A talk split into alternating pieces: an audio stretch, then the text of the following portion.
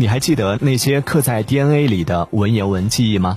近日，山西晋中一位九零后李女士在接二年级的儿子放学时，儿子无意间问起：“妈，你会背古诗吗？”李女士随口就流利地背诵了她儿时学过的木兰诗。儿子听到后一脸崇拜。就有网友感叹：“这是刻在 DNA 里的记忆。”李女士表示，希望通过这种方式能够以身作则，激励儿子更热爱语文学习。